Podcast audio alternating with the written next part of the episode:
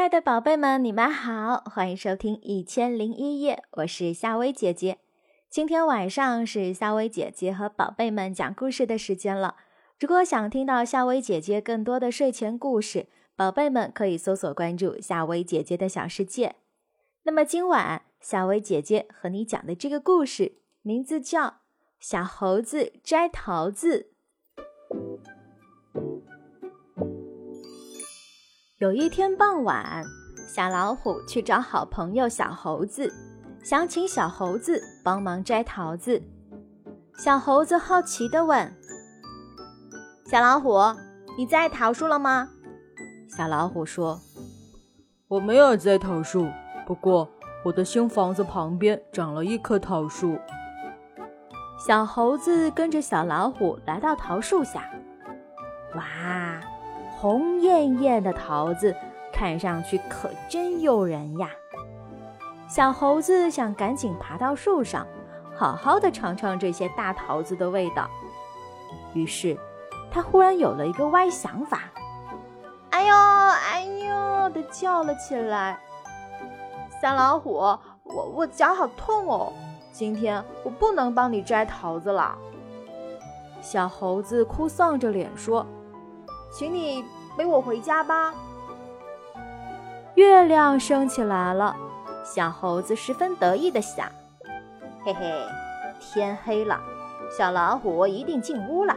我要偷偷地把桃子摘回家，反正这棵桃树也不是小老虎栽的。”这时，贪吃的小猴子想把桃子全部占为己有。黑夜降临。星星布满了天空，小猴子提着篮子走出家门，一路小跑来到了桃树下，悄悄地爬上了树。可是让小猴子吃惊的是，树上连一个桃子也没有了。这是怎么回事呀？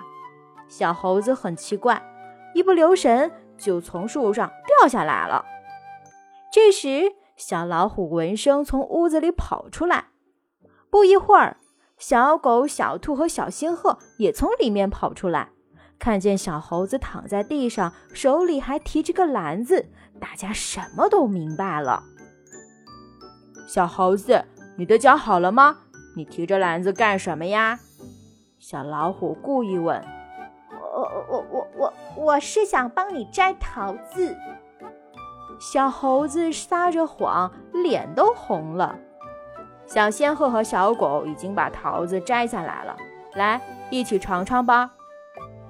小狗和小兔也拿着桃子在一边说：“小猴子，这是给你的，你可是最爱吃桃子啦。”哎，这一下，小猴子的脸红得更厉害了。好啦，宝贝们。今天晚上这个故事啊，是想告诉我们，别人叫你帮忙，你却想要拿走别人的东西，这可不值得称颂。小朋友们可不要学小猴子哦。好啦，宝贝们，今晚的故事就到这啦，晚安，宝贝们。